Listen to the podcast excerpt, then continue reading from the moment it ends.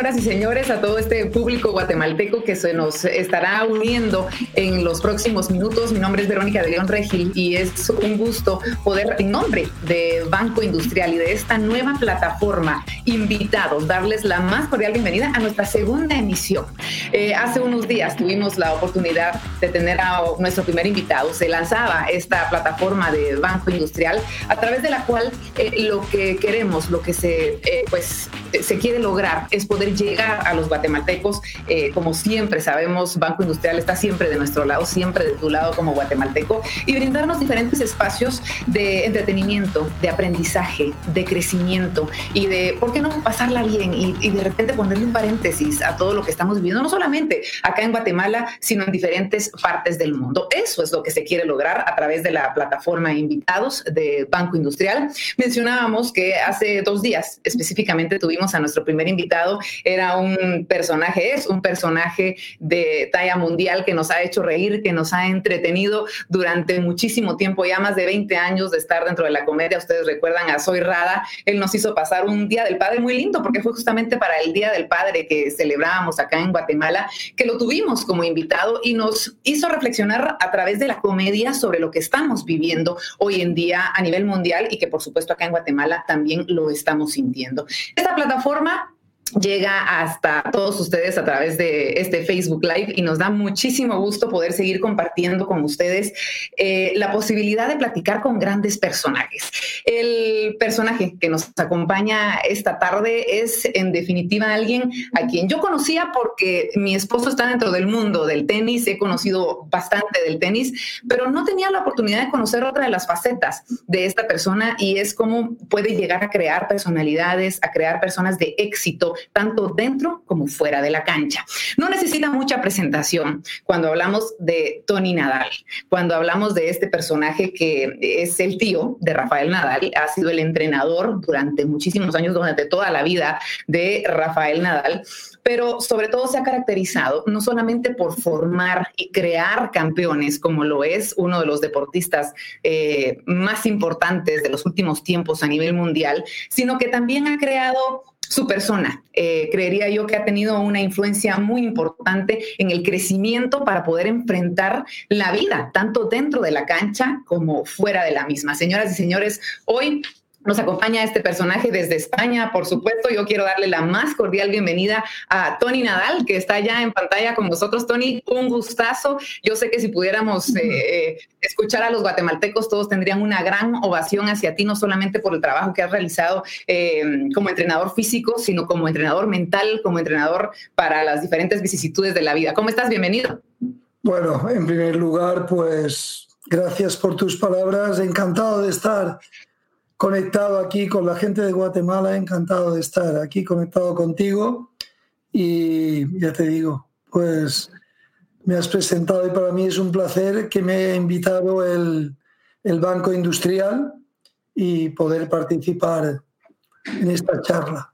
No, el placer es nuestro y estoy segura de que los minutos se nos van a ir volando eh, al momento que vayamos conociendo un poco más sobre tu vida, eh, eh, conocer un poquito más sobre el éxito que tú has logrado no solamente en tu vida, sino en las personas a quienes han tenido bueno, la bendición de tenerte a, su alrededor y cómo esta preparación que tú les haces para la cancha o para el deporte se puede llegar a utilizar en la vida. Es decir, te has caracterizado en los últimos años también por ser uno de los grandes oradores, hemos visto grandes charlas eh, libros incluso que hemos tenido la oportunidad de leer para, para crecer como personas y para poder eh, entender que todo se puede entrenar en la vida, ¿o no, Tony? Bueno, yo te diré, yo, soy entrenador de tenis, vaya por delante eso, no soy ni escritor ni, ni pretendo dar, cuando doy algún consejo, no pretendo nunca ser dogmático, pero yo creo que todo en la vida tiene un común denominador. Yo siempre trabajé eh, no solo con Rafael, sino con los chicos que entrené. Trabajé de una manera que hubiera hecho lo mismo o hice lo mismo tanto dentro de la pista como fuera de ella. ¿Entiendes? Yo siempre creí que lo que era bueno para Rafael dentro de la pista sería bueno fuera. Y al revés. El respeto es, es, bueno dentro, es bueno fuera. La exigencia es buena dentro, es bueno, eh, buena fuera del, campo de tenis. Y como yo siempre busqué el desarrollo personal y a través del desarrollo personal, pues lograr el desarrollo profesional, pues esto es lo que me motivó siempre en la vida. Yo creo que al final el tenis es una excusa para poder desarrollar uno, poder desarrollarse uno personalmente. Eso es mi idea, eso es lo que yo intenté siempre aplicar con, con mi sobrino y con la otra gente que entrené. Y son analogías que ya vamos a ir platicando. Hay algo que te caracteriza mucho y yo creo que, que, fue clave para formar ese vínculo, sobre todo a tan temprana edad con, con Rafa Nadal, y es, es tu sentido del humor. Y ya vamos a hablar un poquito de cómo eh, fuiste mago, fuiste la estrella del Milan, eh, fuiste, eh, bueno, de, ah, estuviste, ganar, ganaste el Tour de France seis veces, me recuerdo, para, para Rafa Nadal. Ya vamos a platicar de esas anécdotas, pero me gustaría antes hablar un poquito de Guatemala. ¿Has tenido la oportunidad de estar en nuestro país?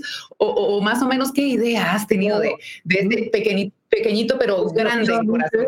Desgraciadamente no he podido estar en Guatemala, ojalá un día pueda ir. Pues de Guatemala, pues conozco que es un país que nosotros los españoles consideramos hermano, un país de, Centroamérica.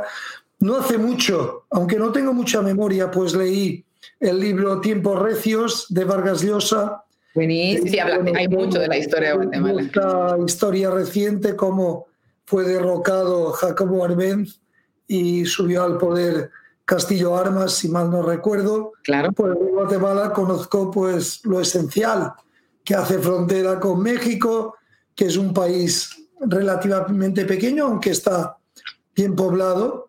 Creo que tiene entre 15 o 18, no sé, 16, 17. Un poquito más de 17 millones, sí, estamos bien informado, Tony. Uh, pues más o menos es, conozco quién es el presidente, que es uh, Jean Matei, sé que es de un partido uh, más o menos conservador, no conozco mucho más. No, lo suficiente y, creo que hoy a través de esta entrevista, porque vamos a tener la, oportunidad de, leer preguntas de las personas que nos están viendo, vas a poder conocer un poquito más a, los guatemaltecos. Les recordamos desde ya que pueden dejar preguntas, nosotros las vamos a hacer llegar y vamos a, hacer eh, de esta entrevista un poco más de todos los chapines, porque de eso se trata. Ya te conocen muchísimo del ámbito del tenis, te vemos en la tele, te vemos, híjole, animando a Rafa y todo lo demás en las grandes charlas que das, pero vamos a conocer un poquito más. ¿Te parece si hacemos un medio examen de ver qué tanto nos parecemos los chapines o los guatemaltecos, y ahí va mi primera, mi, primera pregunta, a ustedes los españoles, porque obviamente hay, hay muchos chapinismos, le decimos nosotros, o palabras que utilizamos que ustedes no entienden.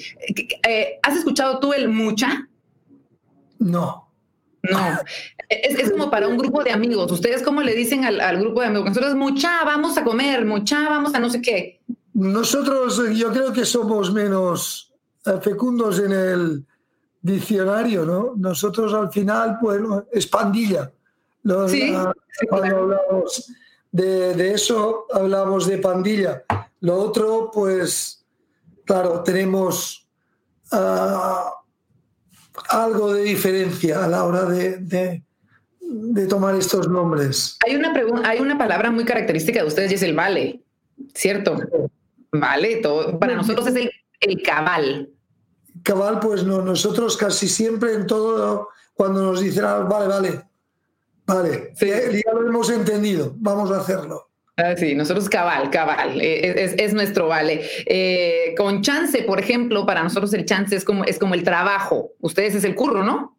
Sí, nosotros es curro. Es trabajo, curro lo, emplean, ah, es más popular, un término popular, el curro. Eh, nosotros en Mallorca lo empleamos prácticamente nada, eh, esa palabra, pero en el sur sí que se emplea más esta palabra. Ya vamos a ir. Seguramente muchas personas nos van a enviar también algunos otros chapinismos. Pero vamos a hablar eh, de ti, Tony. Sabemos que vienes de una familia de deportistas, que tú eres un gran deportista, que tuviste tu oportunidad de estar eh, dentro de las canchas del tenis. Y, hay algo que a mí me, me llama mucho la atención y que creo que es una de las mejores enseñanzas que has podido dejar y que sigues aplicando en tu vida y que podemos aplicar también nosotros en la nuestra. Y es el identificar cuál es el momento en el que tú eh, te das cuenta de que lo tuyo era más la formación que estar dentro de la cancha, aunque habías tenido muy buenos logros. ¿Cómo, cómo identificas tú eh, ese momento en tu vida? A mí toda la vida me gustó la formación. A mí toda, toda la vida me ha gustado entrenar, aun cuando yo jugaba, pues yo recuerdo que iba a entrenar a mi hermano Miguel Ángel y tanto me daba entrenarle en el fútbol como en el tenis, porque vuelvo a, decir lo mismo. Al final yo creo que todo tiene un común denominador y aunque cada faceta tiene sus cosas específicas, yo creo que en general tenemos, bueno, podemos aplicar casi lo mismo. A mí me gusta la formación por encima de todo, porque entiendo que cuando uno está bien formado, tiene la posibilidad de alcanzar las metas que se proponga más adelante.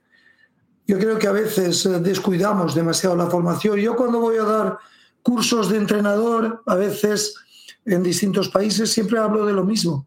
Es mucho más importante el trabajo que se hace en los años de formación que el trabajo que se lleva haciendo después o que se termina en el circuito ATP.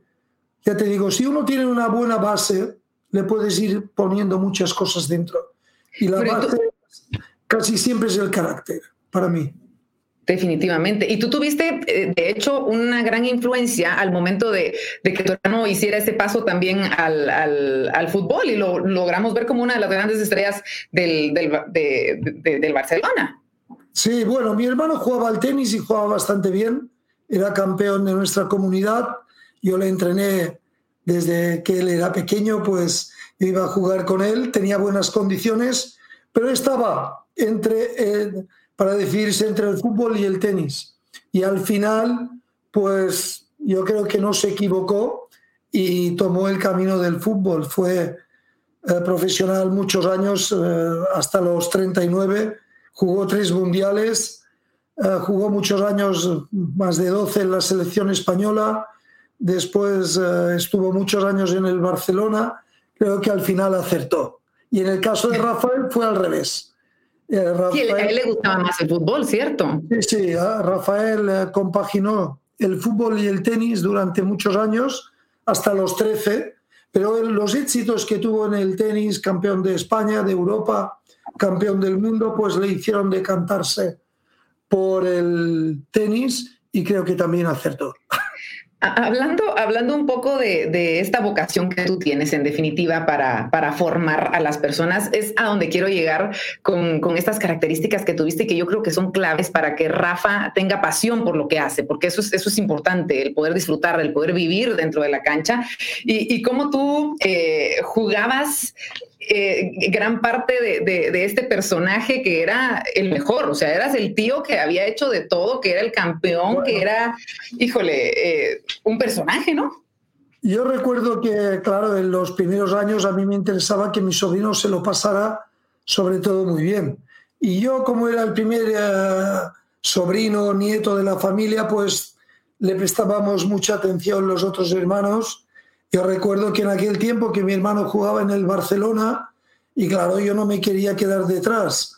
Y yo en aquel tiempo era un fenómeno. Yo había ganado seis Tours de Francia, Indurain había ganado cinco, yo tenía que ser mejor. Después mi hermano Miguel Ángel jugaba en el Barcelona, pues yo era la estrella del Milán. Eras el gran Natali, ¿no?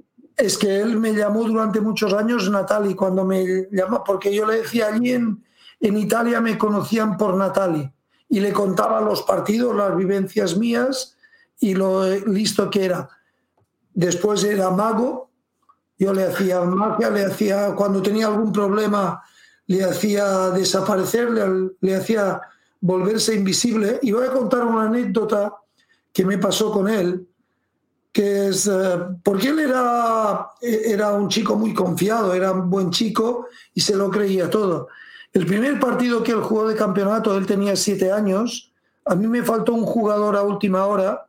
Era una competición por equipos. Nos teníamos que ir a jugar a otra población al que estaba a unos 50 kilómetros de nuestro pueblo. Y bueno, llamé a mi hermano le dije, tráeme a tu hijo que me falta un jugador. Y fue su estreno. Vino, con siete años teníamos que jugar contra un chico de 11 y durante el trayecto yo le fui dando las, la táctica para no perder. Lo importante era no perder aquel primer partido de estreno. Y la táctica era o bien pegarle un pelotazo al rival, o bien en los cambios con la raqueta como si jugara pegarle un, golpe, nada, todo tonterías para que él se divirtiera. Y al final le dije, bueno, ¿sabes qué? Si veo que hace que el rival es mucho mejor que tú, yo haré llover. Como él se creía que yo era mago, y él me dice, ah, tú puedes hacer llover también. Digo, hombre, claro, yo soy mago.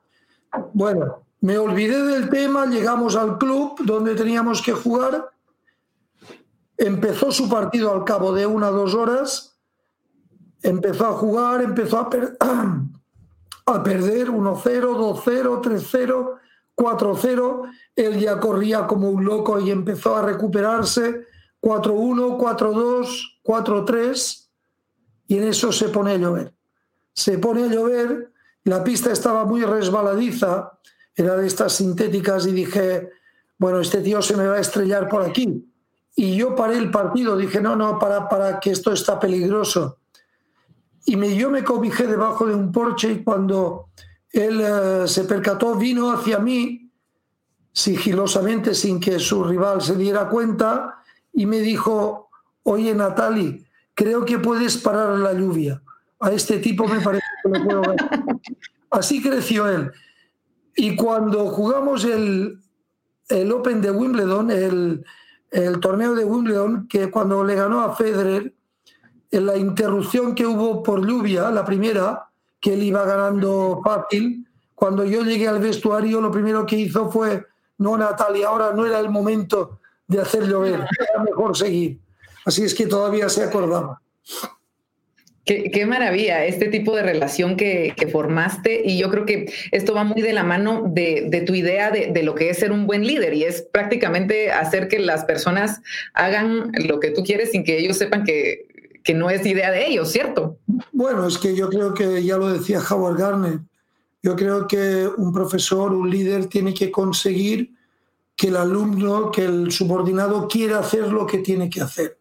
Eso es, era mi misión. Yo casi nunca, cuando era pequeño, sí, que evidentemente yo marcaba bien el camino porque entiendo qué es lo que toca con un chico joven, pero a medida que fue creciendo Rafael, yo procuraba que fuera él quien tomara las decisiones, pero siempre después de mis consejos para que él tuviera la idea de lo que tenía que hacer. Yo creo que un líder tiene que conseguir, sobre todo motivar al chico y tiene que conseguir que el chico quiera hacer aquello, que encuentre mucha pasión en lo que está haciendo, porque yo creo que una persona motivada es capaz de hacer, eh, bueno, cosas que no se hubiera imaginado.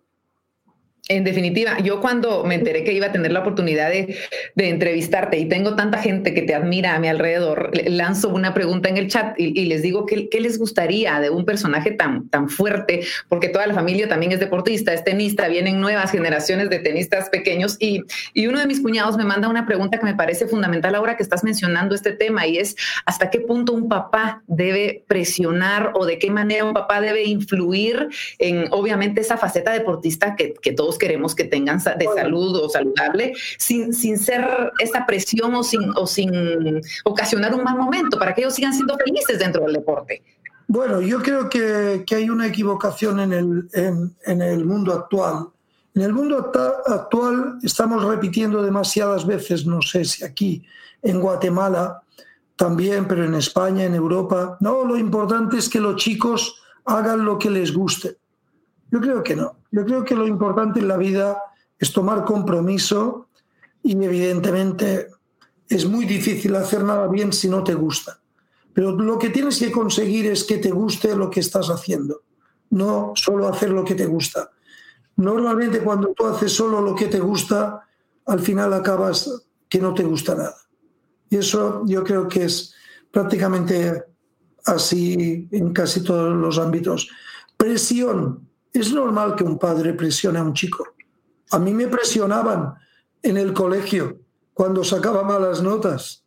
¿sabes? Mi padre eh, me presionaba, normal, quería que tuviera una buena formación. Entonces, si pretendía ir a la universidad, tenía que tener un poco de presión. Otra cosa es que la presión sea desmesurada, eso es negativo. Pero a mí, eh, estos padres que no, no, que el niño haga lo que quiera, no, si tú tomas la decisión de querer llegar a ser un destacado jugador de tenis o un destacado futbolista o un destacado actor, tienes que asumir la consecuencia, que es un trabajo y sobre todo, para mí entiendo que siempre es fundamental el compromiso. Cuando un chico se dedica a jugar al tenis, a su padre le cuesta bastante dinero. Lo menos que puede hacer el chico es comprometerse a hacer las cosas lo mejor que puedas. Yo no soy uno de estos entrenadores que diera mucha importancia a los resultados en los, en los partidos de competición. Yo daba mucha importancia siempre al entrenamiento. Yo exigía siempre una máxima dedicación en el entrenamiento. Claro que presionaba para que mi sobrino fuera al límite en cada entrenamiento, porque entendía que era vital. Él sabía, o, yo, bueno, le habíamos, yo le preguntaba, ¿dónde quieres llegar? ¿Qué quieres conseguir con lo que hacemos? Evidentemente, si quieres ser campeón de Baleares, mi sobrino tenía buenas condiciones, no hace falta entrenemos más. Si quieres ser campeón de España o campeón en un futuro del circuito profesional, tienes que ir al límite. No queda más remedio. Es que la vida es así. Hoy vivimos en un mundo que parece que tiene que ser todo light y todo, fácil. La vida, desgraciadamente, no es fácil. Yo preparé a mi sobrino para el futuro, siempre. Nunca dejé que un éxito presente pudiera ir en detrimento de un éxito futuro. Y como preveía que el futuro sería difícil, intenté preparar a mi sobrino para la dificultad. Y yo creo que al final siempre tienes presión. Es que tú tienes presión en tu trabajo, es que yo la tengo en la mía. Si yo, que estoy en la Academia de Rafael, después de 10 años no conseguimos sacar ningún jugador, yo soy un mal entrenador. Claro que me, eso es presión. Si un chico pone interés, bueno, es la presión que tenemos que asumir y yo creo que es buena. Otra cosa, vuelvo a decir, si se lleva a un extremo, es mala, como todo en la vida. Claro, claro. E, el mismo Rafa lo, comentaba en alguna de las entrevistas que tú le decías que cada entrenamiento tenía que ser como una final, eh, o así lo así eh, desenvolver. ¿Cómo eh, logras em, la sinceridad que yo creo que es importante? Es decir, si nosotros como padres, y esto va en cualquier ámbito, eh, yo puedo tener a mi hijo que de repente tenemos todas las herramientas, tiene todas las ganas del mundo de ser el mejor tenista del mundo, pero seamos realistas, veo que no tiene la capacidad, la técnica, la habilidad. ¿Hasta qué punto debemos ubicarlos en, ese sentido o qué tanto puede llevarlos al éxito de repente una buena determinación?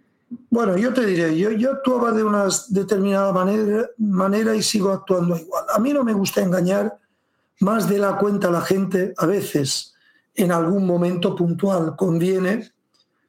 Yo parto de, de, una idea muy simple. Yo le decía a Rafael, tú no eres bueno, pero lo serás. Yo nunca dejé que la ilusión que tenía porque mi sobrino llegara a ser un gran jugador me impidiera ver la realidad ni que esa realidad me impidiera mantener viva mi ilusión.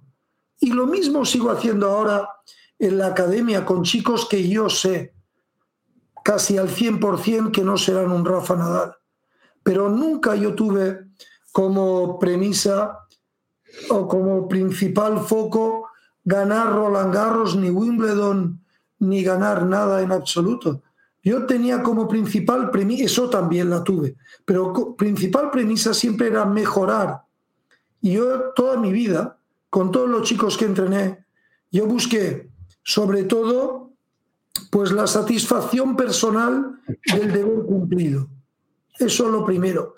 Después yo sé que yo sé que es muy difícil llegar a ser un gran jugador, es muy difícil destacar en la vida, no solo en el mundo del tenis, en tu trabajo, en el de cualquiera. la situación es complicada, hay mucha gente que hace lo mismo, pero yo sé que si uno pone convicción en lo que hace, pone atención, que es lo que creo que falta más hoy en día, pues la gente es capaz de elevar mucho su nivel. No sé si hasta el número uno.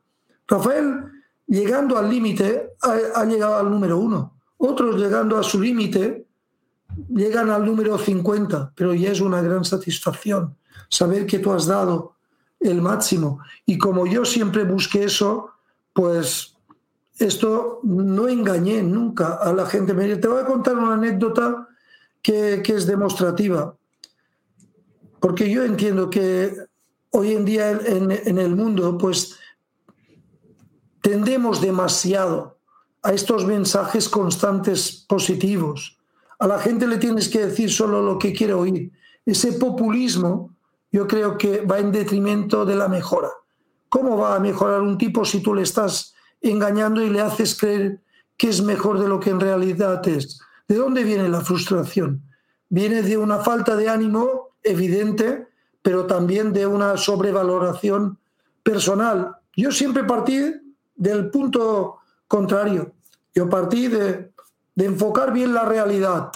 A Rafael, oye, tú tienes esto bueno, esto malo, tenemos que ir mejorando eso. Recuerdo que hace años teníamos que jugar una final, una final importante en, el torneo de Monte Carlo. Creo que era el 2006, teníamos que jugar contra un chico que no lo hace mal, un tal Federer. juega bien, que por cierto es un tipo mayor, con cuatro hijos. Lo que debería hacer es estar con la familia. Eso fue lo que dijo el papá de, lo dijo el papá de Djokovic hace, hace unos días, ¿no? Esto es lo que yo digo siempre, me debe haber copiado a mí, porque yo hace años que lo digo, y si Djokovic hiciera lo mismo también. Ya, es por algo. Sí, sí. En fin, pues teníamos que jugar contra él, faltaba una hora, hora y media para salir a la pista. Y Rafael normalmente nos reuníamos cuando faltaba poco tiempo y eh, bueno, eh, hablábamos de la táctica, tal, no sé qué. Yo casi nunca sabía la táctica, pero en esa ocasión Rafael me, lo, me la preguntó, y, pero me, recuerdo que me preguntó, Tony, ¿cómo ves el partido de hoy? Yo le dije, pues lo veo complicado, le dije. Federer tiene el drive mejor que el tuyo, su revés es mejor que el tuyo, la volea es mucho mejor que la tuya y en el saque empecé y en el saque no hay color, pero el tipo no me dejó terminar. Me dijo, para, para, para, vaya moral que me das para salir a la pista. Yo le dije, si quieres yo te puedo engañar, pero dentro de una hora, hora y media, el suizo no nos va a engañar. A partir de aquí vayamos a buscar la solución. La solución en este caso era más o menos simple. Yo le dije, juega cada punto como si fuera el último, si fuera el match ball, juega cada punto como si te fuera la vida en ello y sobre todo las todas al revés, que en aquel tiempo su revés era un pelín más flojo que el actual. ¿Cómo eh, marco yo una buena estrategia si le hago creer a mi sobrino que su drive es mejor que el de Federer o que su saque, bueno, el saque no se lo habría creído, que su saque es mejor que el de Federer? No la marco bien. Entonces yo entendía que de esa manera le podía actuar correctamente marcándole una buena estrategia. Lo primero es conocerse a uno mismo, saber, saber nuestras debilidades y nuestras fortalezas. Si no te las conoces, es difícil trazar un buen camino. Yo he de decir que a pesar de yo saber que Federer tenía todo aquello mejor que mi sobrino, yo siempre tuve una gran confianza en que Rafael saldría ganando. Pero ya desde pequeño yo siempre pensé que Rafael sería un gran jugador. ¿Por qué? Porque no se puede entrenar bien, no se puede hacer nada bien si uno no tiene confianza. Pero la confianza no significa para nada ser un tío confiado. Confianza sí, pero confiado para nada. Siempre alerta. ¿Y cómo logras transmitir esta, esta confianza a Rafa? Es decir, sin, sin decirle mentiras, como tú muy bien lo dices, sin engañarlo, ¿de qué manera le, le la confianza? Porque yo creo en el trabajo, yo creo en la exigencia. Yo creo que si uno está dispuesto a mejorar, pues tiene la posibilidad de mejorar. Rafael creció con, con dos ideas muy claras. La primera era mejorar es siempre necesario y mejorar es siempre posible. Yo no concibo hacer las cosas hoy igual que ayer y mañana igual que hoy. Lo que nos diferencia a nosotros, al ser humano del resto del mundo animal, es la capacidad de mejorar. Eso es lo que hemos hecho toda la vida, es mejorar. Y esa es nuestra función, entiendo yo. Entonces yo le transmitía siempre que la mejora era posible. Entonces, bueno, no nos sale a la primera, nos saldrá a la segunda, no a la segunda, a la quinta, no a la quinta, a la vigésimo quinta. Nos va a salir, pero si ponemos atención. Llega un momento eh, en la vida eh, de ustedes que, fue bastante dura, eh, cuando le diagnostican una enfermedad congénita en los pies a, Rafa Nadal y que de hecho el médico le dijo que ya no iba a poder seguir jugando. ¿Cómo enfrentan esto? Porque esto lo dijo antes de muchísimos otros campeonatos que sabemos ha ganado Rafa. ¿Cómo, enfrentas este momento? ¿Cómo lo toma él y, y de qué manera resurgen? Fue un momento muy duro, era el 2005, finales del 2005 Rafael acababa de estrenarse como un gran jugador, había acabado la temporada número dos del mundo y le detectaron una lesión en el pie congénita y nos dijeron que la carrera con lo que tenía era muy difícil eh, hacer deporte de nivel, porque los otros pacientes que este especialista tenía, pues se limitaban a hacer un deporte muy light. Desde el finales del 2005 y durante muchos años, Rafael no fue capaz de acabar un entrenamiento, porque el dolor a medida que ibas entrenando iba aumentando y se hacía prácticamente insoportable. Durante muchos años, no sé, supongo que todavía hoy, en los partidos largos, pues tiene que tomar a veces o muchas veces un calmante, porque el dolor es, es incesante. Pero al final, ¿qué pasa? Al final, pues en el 2005 nos dijeron que la carrera era muy difícil que continuara y está en el 2020 está el número dos del mundo. ¿Y, qué, dice el especialista hoy en día? ¿No, no lo han visitado? No, pero recuerdo que la siguiente vez que lo visitamos ah, me dijo a mí, no sé cómo juega este tío, no sé cómo juega. Rafael se acostumbró al dolor, se acostumbró a aguantar el dolor y es verdad que a veces pues se vuelve el tema complicado, pero se acostumbró a soportar el dolor y aprendió a convivir con él. Yo muchas veces, muchas veces no, pocas realmente, porque eh, pocas veces él se quejó, pero cuando se quejaba de, de demasiado dolor, recuerdo que en el 2013 que acabó número uno del mundo y cuando terminamos la temporada le dije yo, Rafael, muy bien, gran temporada, no sé qué. Él me dijo, mira, y habíamos tenido bastantes problemas aquel año. Y él me dijo, había preferido ganar menos partidos y tener menos dolor. Fue su, contestación, pero él no se solía quejar. Las pocas veces que se quejaba, yo recuerdo que le decía a Rafael, no te quejes de la vida, que la vida nos ha tratado mucho mejor de lo que esperábamos, mucho mejor de lo que merecíamos. La mayoría de gente se cambiaría por ti en el circuito profesional. Has tenido mucha suerte. Hay gente en la vida que lo pasa realmente mal. Hay gente que tiene graves problemas, tanto económicos como físicos, enfermedades de familiares. Bueno, nosotros tenemos un pie que nos fastidia.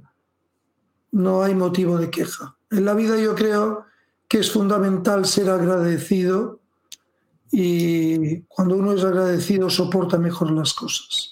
Me llama la atención eh, cómo manejaban los papás de Rafa eh, tu intervención en los entrenamientos. Es decir, uno como padre de repente quiere tener más límites o lo ves sufriendo un poquito más de lo normal. Se, metían un poco contigo, tuviste que ubicarnos en algún momento, porque también esos son problemas familiares que se pueden llegar a dar.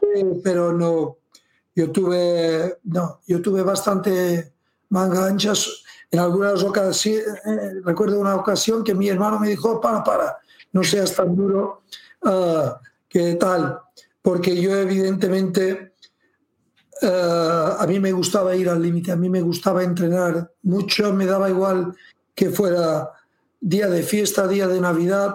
Yo, para mí, era, yo tenía aquella meta para mi sobrino y me interesaba siempre trabajar. Te diré de todos modos que yo creo en la exigencia, pero siempre la exigencia acompañada de, de buena voluntad y, y de empatía hacia, hacia los chicos. Yo en la academia, donde soy el director, yo les, dije, les digo a los entrenadores, por favor, sed muy exigentes con los chicos, que sus padres pagan para eso y no, no los tenemos que defraudar.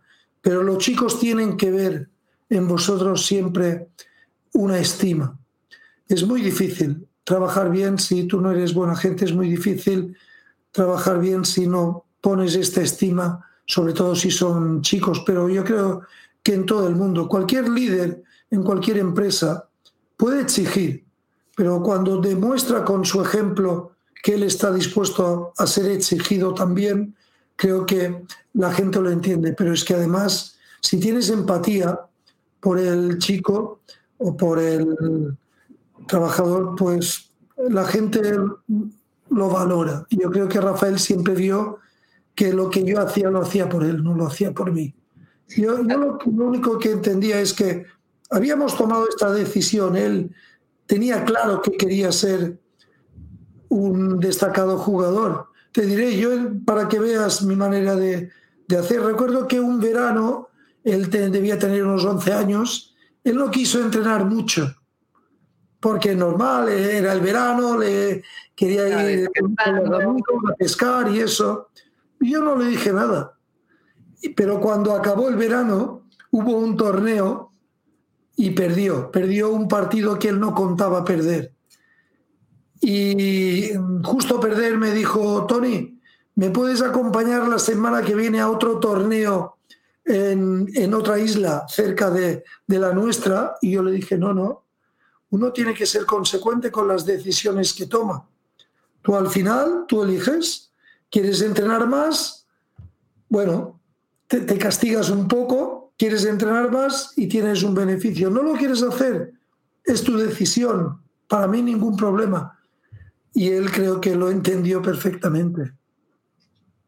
Yo creo que eh, entramos en este momento, Tony, a una de las preguntas del público, porque las voy a empezar a involucrar cuando, cuando vea que, que va dentro de, la temática. Y Juan Diego Blas nos pregunta, ¿cómo lograr que los entrenadores se enfoquen más en la formación de valores? Es prácticamente lo que estamos hablando, y no solo en el ganar, es decir, cómo fomentar los valores. Tú incluso tienes una charla muy importante sobre los valores dentro y fuera de la, de, la cancha, y, y que a través de estos valores, pues obviamente lleguen al triunfo, pero que no sea solo en eso en lo que se enfoque. Yo, te diré, mira, lo primero es que yo tenía muy claro cuál era nuestro objetivo. A partir de aquí intenté diseñar el camino más fácil para conseguir las cosas. El camino más fácil, lo sabemos todos cuál es. Es el del esfuerzo, es el de la corrección, el del respeto. Yo sé que hay jugadores irrespetuosos. Yo sé que hay jugadores que lanzan raquetas, que hacen eso se ponen pegas en el camino, se ponen trabas. Si tú buscas el camino más fácil, pues lo tenemos claro yo creo que todos. ¿El problema cuál es? El problema es que muchas veces tendemos a disculpar siempre a los nuestros. Este, este es el, creo yo, el gran error. A mí hace años un padre, no lo digo para echarme una flor, me dijo, tú has sabido mucho con tu sobrino porque, bueno, mi sobrino era el padre de un chico que también jugaba contra Rafael, que jugaba con Rafael. Y yo le dije, no, no, yo he sabido lo mismo que tú, lo que yo he intentado aplicarlo. Yo no busqué excusas cuando las cosas fueron mal o si mi sobrino hubiera tenido una mala actuación. Yo no le permití nunca lanzar una raqueta en el suelo. Yo le pedía siempre, cuando llegaba a la pista, eh, le pedía por encima de todo buena actitud la actitud es siempre más importante que la aptitud. La aptitud es importante para un pequeño grupo de gente, para un Messi, para muy pocos. Yo no sé, Rafael tiene una gran actitud, pero lo principal es la actitud y sobre todo como a mí me preocupaba sobre todo como tío de Rafael su desarrollo personal, a mí me gustaba que él tuviera siempre una gran actitud, ¿entiendes? Y siempre pensé que si actuabas bien en la vida, normalmente te regresaría hacia ti uh, cosas buenas. Entonces, eso es el camino que yo tomé. Muchas veces nos creemos que para llegar arriba hay que pisar a los demás, hay que hacer comportamientos extraños, llevar comportamientos extraños. Yo no lo creo. Yo creo que es mucho más fácil triunfar en la vida cuando uno es correcto, porque sobre todo en la formación la gente te pone más atención. ¿Cómo inculcaste en Rafa o sigues inculcando en la cantidad de jóvenes que sabemos que estás llevando al éxito la tolerancia al fracaso, a, esos eh, momentos duros que llegan en la vida y que debemos sobreponer? Bueno, es que eh, no es un fracaso lo primero. Yo nunca entendí un fracaso la derrota. Yo cuando entraba en una pista sabía que podía pasar, podían pasar dos cosas, ganar o perder. Ojalá que nos pasara la primera, ganar, pero tenía claro que podíamos perder. Pero como a mí siempre lo que me preocupaba era el futuro, nunca di mayor importancia o una gran importancia a la derrota. Evidentemente cuando perdimos en Wimbledon o perdimos en algún torneo importante en Australia, pues claro que quedaba afectado. Pero nunca la derrota para mí significó un fracaso. Para mí el fracaso era no darlo todo, pero sobre todo no darlo todo en los entrenos, porque la consecuencia de un buen entreno son los resultados. Yo, yo, yo no pensé en ganar, Roland Garros. Yo pensé en mejorar y la consecuencia de la mejora fue la posibilidad de ganar Roland Garros. Pues eso lo apliqué siempre. Y también te diré, yo no, procuré no hacer grandes, grandes manifestaciones de, alegría cuando Rafael ganaba, tampoco hice grandes ah, tragedias cuando perdimos. No, lo entendí como un hecho normal y natural dentro del deporte y ya te digo, no, no le di mayor importancia nunca y la derrota para mí, ¿qué significaba? Que no estábamos suficientemente bien preparados, que teníamos que entrenar un poco nada más. Claro. Tony, antes de pasar a, ya de lleno a las preguntas del público, no podemos eh, negar ni dejar de lado la realidad que estamos viviendo eh, en el mundo, que están viviendo ustedes en España, que vivimos acá en Guatemala, esta pandemia que nos ha hecho eh, cambiar completamente la manera en la que vivimos, en la que nos desenvolvemos. ¿Cómo, cómo has logrado tú en casa mantener ese positivismo, mantener, me imagino a todos en equilibrio. Quisiéramos tenerte todos en nuestra casa en esta época, estoy segura. Ni mucho menos, pero a mí cuando los chicos otra vez se quejas, siempre le decía las mínimas. La queja a aquella gente que está en el hospital con un familiar cercano presto a morir o cercano a la muerte es que sí que se puede quejar de la mala suerte. Nosotros no. Al final nosotros, bueno, pues estábamos en casa y aprovechamos de hacer cosas que, que hacíamos menos. Pues durante el confinamiento total, pues yo pasé, pasamos un mes y medio casi sin salir, solo podíamos ir a comprar, pero lo llevábamos bien. Al principio cuando recuerdo, a mí me pilló el confinamiento de regreso de México y me enteré y recuerdo que en el avión dije, qué, qué duro se va a hacer estar 15 días en casa sin poder salir. La realidad es que no se hizo tan duro. Bueno, eh, la realidad es que en la vida tú siempre tienes dos posibilidades, ver las cosas de manera positiva o verla de manera negativa. Si quieres ver los problemas, te vas a cansar de verlos. Mira, en el tema de Rafael de la lesión, yo le decía siempre a los del equipo, por favor, no habléis del tema. Por favor, no habléis más de la, de la, más de la cuenta del problema del pie de Rafael, porque nunca vi que un problema hablado muchas veces decreciera. Es al revés, siempre se suele aumentar. Bueno, yo creo que si quieres verlo de manera positiva, pues me lo tomé como un relax, estar en casa viendo algunos documentales, viendo algunas series, leyendo un poco más de lo que normalmente hacía y al final no lo pasamos tan mal. Evidentemente, El problema viene ahora, con todo lo que ha dejado de secuela, ya no solo de salud, sino económica. Eh, en nuestro país nosotros somos un, una comunidad eminentemente turística, pues nosotros vamos a tener graves problemas. Pero ¿cómo haces frente a los problemas? Pues trabajando, trabajando un poco más. Es la, es la única solución. Poner atención, aguantarse un poco más y ponerse a trabajar desde el primer día lo máximo posible. Muchas gracias, Tony. Uno de los mejores consejos, porque eh, te comento que nosotros no, hemos estado en un confinamiento total, pero sí eh, estamos viviendo, creería yo, uno de los momentos más duros dentro de esta faceta de la pandemia y es importante recordar eh, lo que se viene, de qué manera debemos enfrentarlo y que primero Dios, en, unos años vamos a anhelar el poder estar todos juntos en casa, teniendo estos momentos y recordándolo. Pero bueno, vamos a pasar a leer las preguntas de toda la gente que, ha estado pendiente, que ha invadido, porque no, y las estamos viendo en pantalla, las puedes ver, Tony. Carlos Bermúdez nos dice, ¿qué valores fundamentales crees que debería tener una persona para alcanzar el éxito? Yo te diré, yo creo que el éxito, si hablamos del éxito profesional, está lleno el mundo de ejemplos de gente que triunfa en la vida sin unos grandes valores.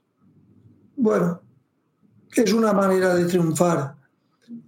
¿sabes? Eh, yo, particularmente, como vuelvo a repetirlo, como yo entiendo que el éxito es por encima de todo ser buena gente y, dar el máximo, pues yo entiendo que los valores que uno le pueden ayudar a, conseguir el éxito son los de siempre, la exigencia, la buena voluntad, el, el compromiso con lo que haces, el, respeto hacia los demás, todo eso, los, de siempre, creo yo.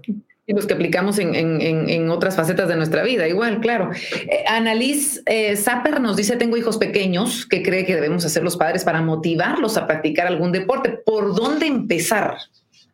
Hoy en día tenemos un problema con la tecnología porque la gente tiende a lo fácil y lo fácil es los videojuegos, el móvil, las pantallas, claro, tenemos un problema, pero yo creo que el deporte es necesario. Los de la Academia de la antigua Grecia, los eh, visitadores de la Academia, entendían, Aristóteles y compañía, que el deporte ayudaba en la formación del espíritu también.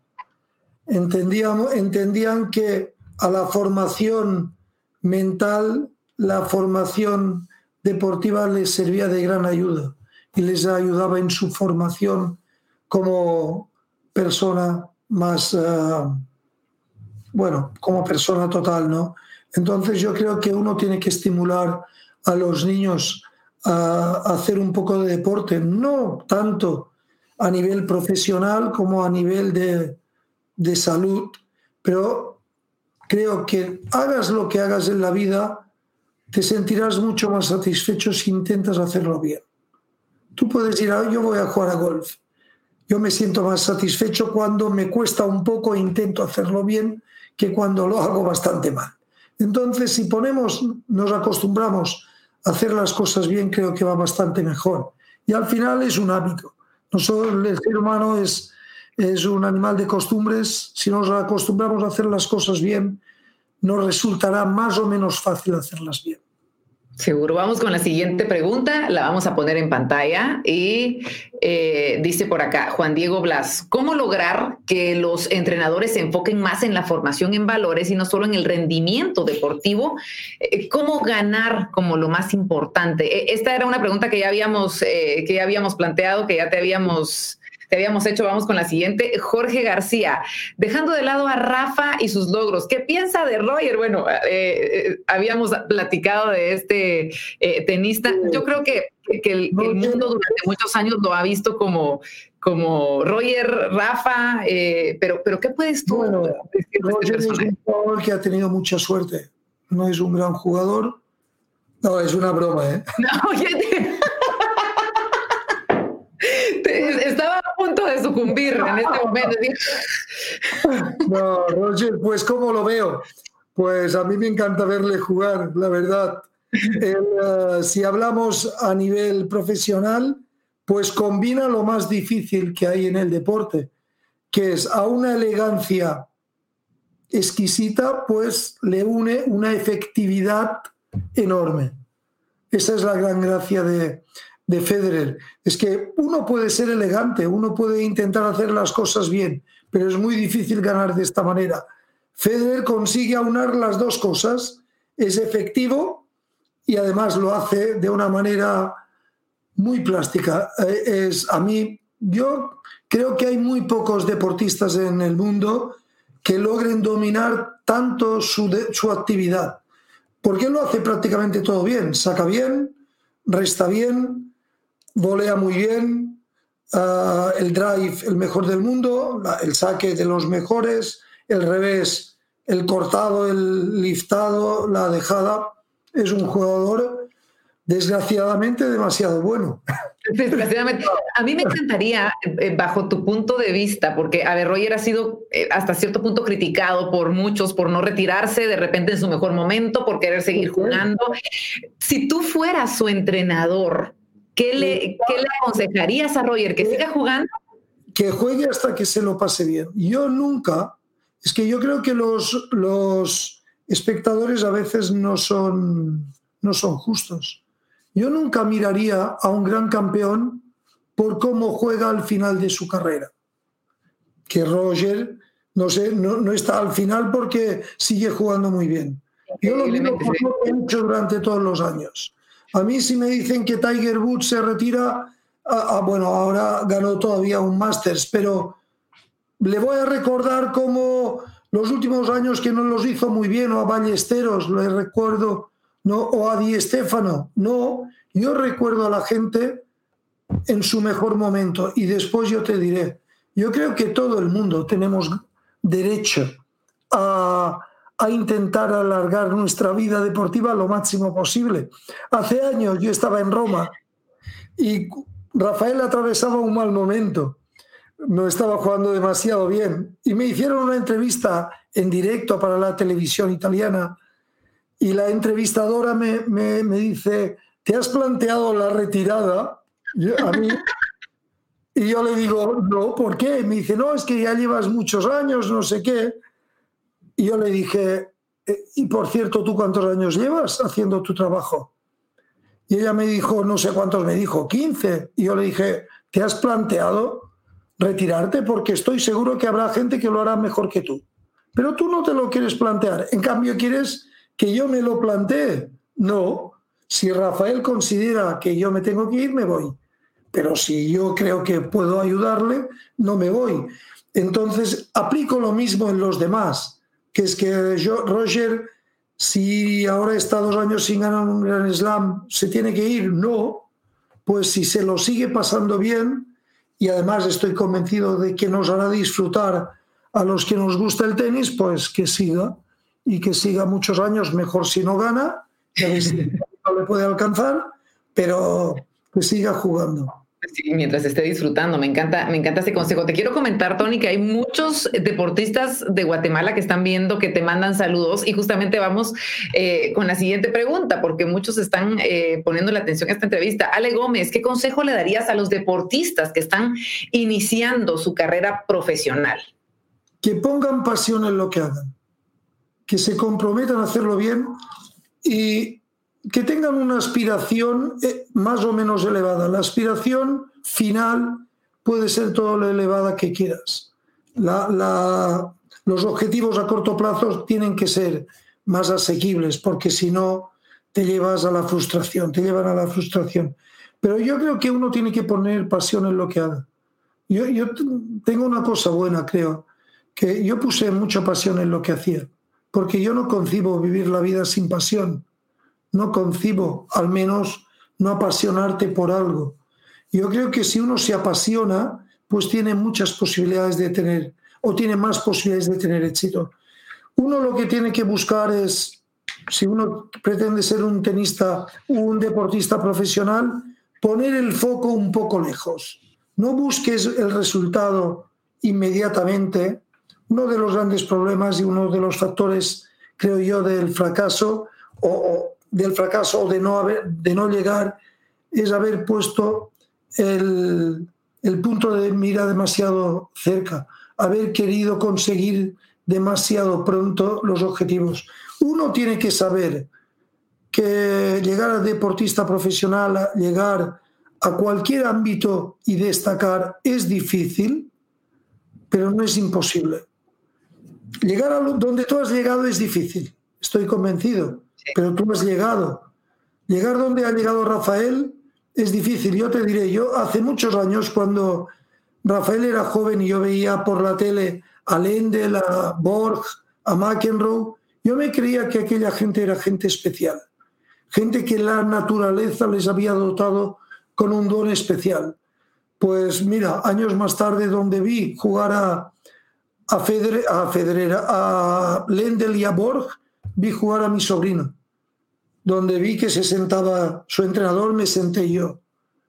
Ostras, y Rafael es un tipo de un pueblo, de un pequeño pueblo de, de la isla de Mallorca, con unas buenas condiciones, pero no más que eso.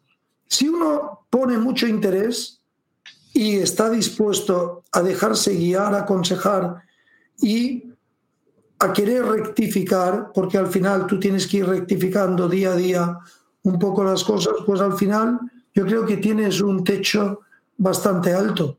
Eso es, lo, entiendo siempre así. Al final, lo que uno tiene que lograr es la atención para entender bien el juego, qué es lo que necesitamos y de qué manera lo podemos lograr. Tony, estamos viendo, eh, y no sé si tú has tenido la oportunidad de ver en pantalla algunos de los, de los comentarios de, la gente, todos muy agradecidos, todos eh, muy entretenidos, así que hemos decidido extender una hora más. No, no, por nosotros estaríamos aquí todo el día, pero sabemos que allá en España también ya, ya, ya está, ya es un poquito más tarde. Héctor Díaz nos dice cómo equilibrar el entrenamiento con los estudios. Hay tiempo para todo evidentemente no es fácil, sobre todo en el mundo del tenis.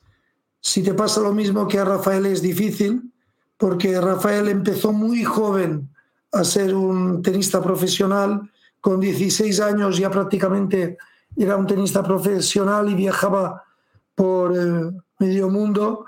Entonces, claro, se, se empezó a dejar demasiado el colegio, pero evidentemente esto Rafael lo pudo hacer porque con 16 años él ya sabía que, que, probablemente sería profesional del tenis. Entonces yo aconsejaría que no dejara los estudios demasiado pronto si uno no tiene claro que, tiene bastantes probabilidades de, de, ser un buen jugador. De todos modos, el deporte es formación también, es formativo. Entonces, si, no es lo mismo estar eh, eh, con la pandilla en el bar que estar haciendo deporte. Yo creo que el deporte también te ayuda a formarte. Entonces, yo mi consejo es intenta compaginarlo todo lo posible y después te diré, la vida no solo es el estudio lo principal, lo principal es tener interés en el mundo que nos preocupemos un poco de lo que hay en todo el mundo. Hoy en día te encuentras a mucha gente eh, que ha pasado por la universidad que tiene escasos conocimientos de cualquier cosa. Yo estudié historia y derecho, con poca fortuna no acabé ni una ni otra, pero estuve bastantes años por la facultad. Ah, al final en la vida el problema no es el tener la carrera o no, es no tener interés en lo que me rodea. Hoy como vivimos en un mundo de especialistas, vemos a gente especialista que tiene poco interés en lo que no es su especialidad. Yo creo que esto tampoco es lo aconsejable. Hace años yo recuerdo cuando estaba en Barcelona y volvíamos todos los estudiantes en verano, pues nosotros entablábamos siempre conversaciones, eh, tertulias por la noche con los amigos, hablábamos de, todo, de chicas, de, fútbol, de religión, de política, era un momento político en aquel tiempo, con una pretensión, un poco de erudición, de conocer un poco del mundo. Hoy en día creo que se ha perdido bastante eso y la gente pues tiene un escaso interés en todo lo que no es de su ámbito y creo que eso es un gran error. Hablemos de la felicidad, Tony. ¿Cuál es tu perspectiva de la felicidad? Eh, hace unos minutitos te referías al, no comer ansias y yo creo que eso, eso tiene mucho que ver con, con, esa felicidad que muchas veces estamos esperando alcanzar cuando tengamos ciertas cosas en nuestra vida. ¿Cuál es tu filosofía de la felicidad? Filosofía, te diré lo que la conversación que tuve con mi hijo el otro día. Regresábamos del entreno de tenis, él está sentado, yo tengo un hijo, tengo tres hijos pero dos que juegan al tenis no muy bien, por cierto. Yo les digo, por favor, no digáis a nadie que soy vuestro entrenador, que así sabrán que, que Rafael es bueno por su por él, no por que yo no tengo nada que ver. Pero regresábamos, mi, hijo había hecho un mal entrenamiento, no, no había quedado contento del entrenamiento y estaba así, un poco cabizbajo. Y yo le dije, Tony, te equivocas totalmente en la vida no puedes estar triste constantemente porque las cosas no salgan bien. No, en la vida, si tú eres un Rafael Nadal, no te creas que vas a ser más feliz que siendo un Tony Nadal, que se llama Tony mi hijo. No, en la vida hay que intentar ser feliz y hay que intentar ser feliz con lo que uno tiene. Con intentar, bueno, voy al máximo, no lo consigo, ningún problema si me, siento satisfecho con lo que he intentado. A mí lo que más me preocupa de mis hijos por encima de todo es que mis hijos sean felices. Pero yo sé que es mucho más fácil ser feliz cuando tú eres buena gente y cuando haces las cosas bien. Es mucho más fácil. Intentar ser feliz siendo mala gente es complicado. No veo casi nunca a mala gente feliz. casi nunca. Entonces, lo primero que tenemos que hacer es intentar ser buena gente, en la medida de lo posible no ser demasiado egoístas y luchar con, todo nuestro ánimo para alcanzar las metas, que, las metas que nos propongamos, pero que no nos invada la frustración cuando no lo consigamos, porque la vida no nos va a cambiar. Eso muchas veces se lo he dicho a los, chicos que entrenan a veces se frustran porque las cosas no salen muy bien. Yo les digo, lucha todo lo que puedas, pero que no tienes que tener por seguro que la vida no te va a cambiar si eres un, número uno o número, no sé, si no lo consigues, no, vas a, puedes, vas a ser igual de feliz en esta vida. Entonces, lo único que tú tienes que hacer es luchar para tener esta satisfacción personal que es necesaria para andar por la vida.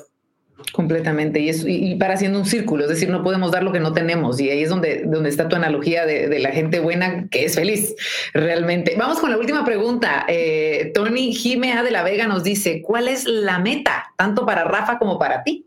Yo creo que vamos por ahí por la línea. Para Rafa Mira, para Rafa no, lo tengo muy claro. Hay una meta, evidentemente, pero no es una meta, es un deseo de igualar a Federer con los 20 Grand Slams, superarlo si fuera posible. No es fácil.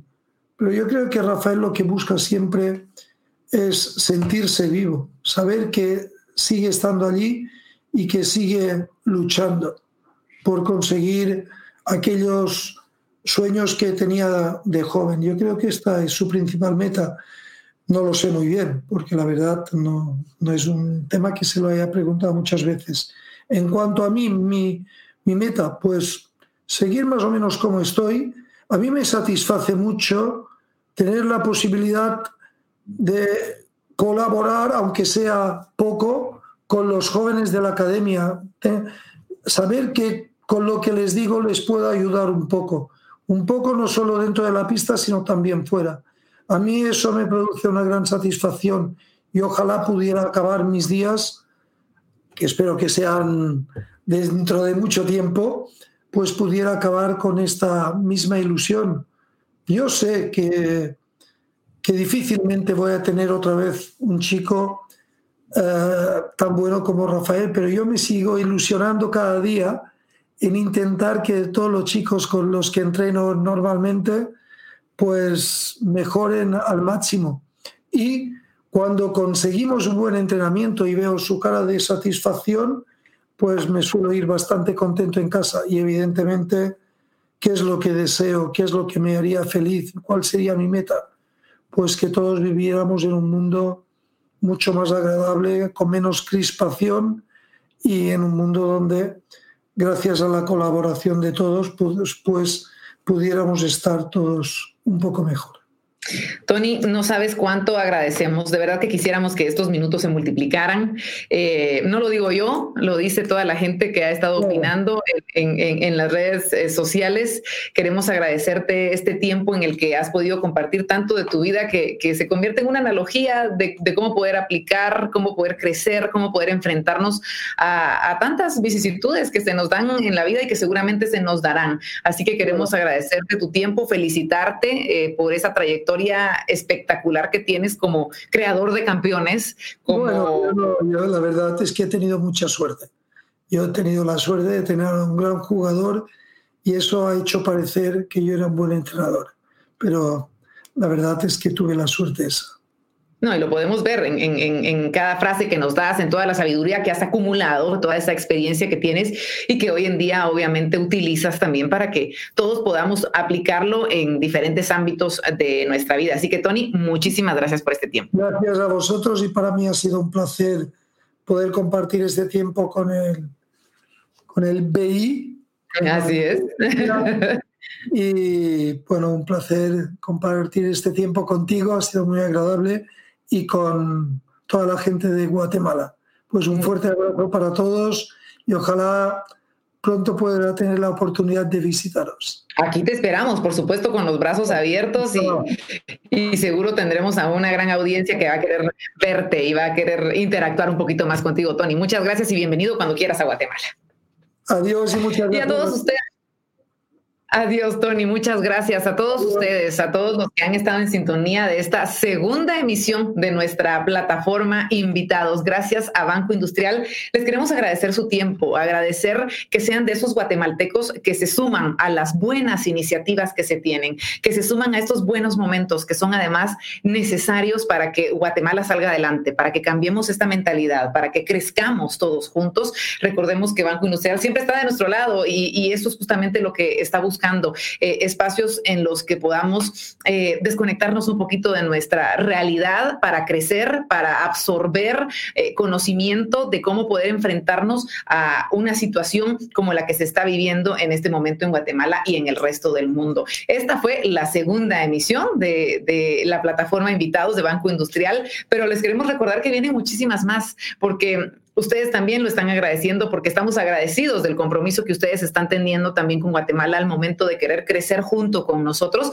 Así que estén pendientes, estén pendientes de las redes sociales de Banco Industrial, estén pendientes de sus correos en donde les llegarán algunos enlaces para tener más charlas de crecimiento de todo tipo. La vamos a pasar bien, nos la vamos Vamos a reír, vamos a crecer, vamos a conocer todo lo que está sucediendo más allá de estos límites que tenemos planteados nosotros los guatemaltecos. Soy Verónica de León Regil, los espero entonces en una próxima emisión de invitados. Ustedes son nuestros invitados especiales cada vez que tenemos la oportunidad de utilizar la tecnología y poder conectarnos todos en Guatemala para crecer y para poder darle lo mejor de cada uno de nosotros a nuestro país en un momento tan fuerte como el que estamos viviendo en el que lo necesitamos. Guatemala nos necesita. Así que gracias a Banco Industrial por esta plataforma y gracias a ustedes por aceptar la invitación y los esperamos en una próxima oportunidad.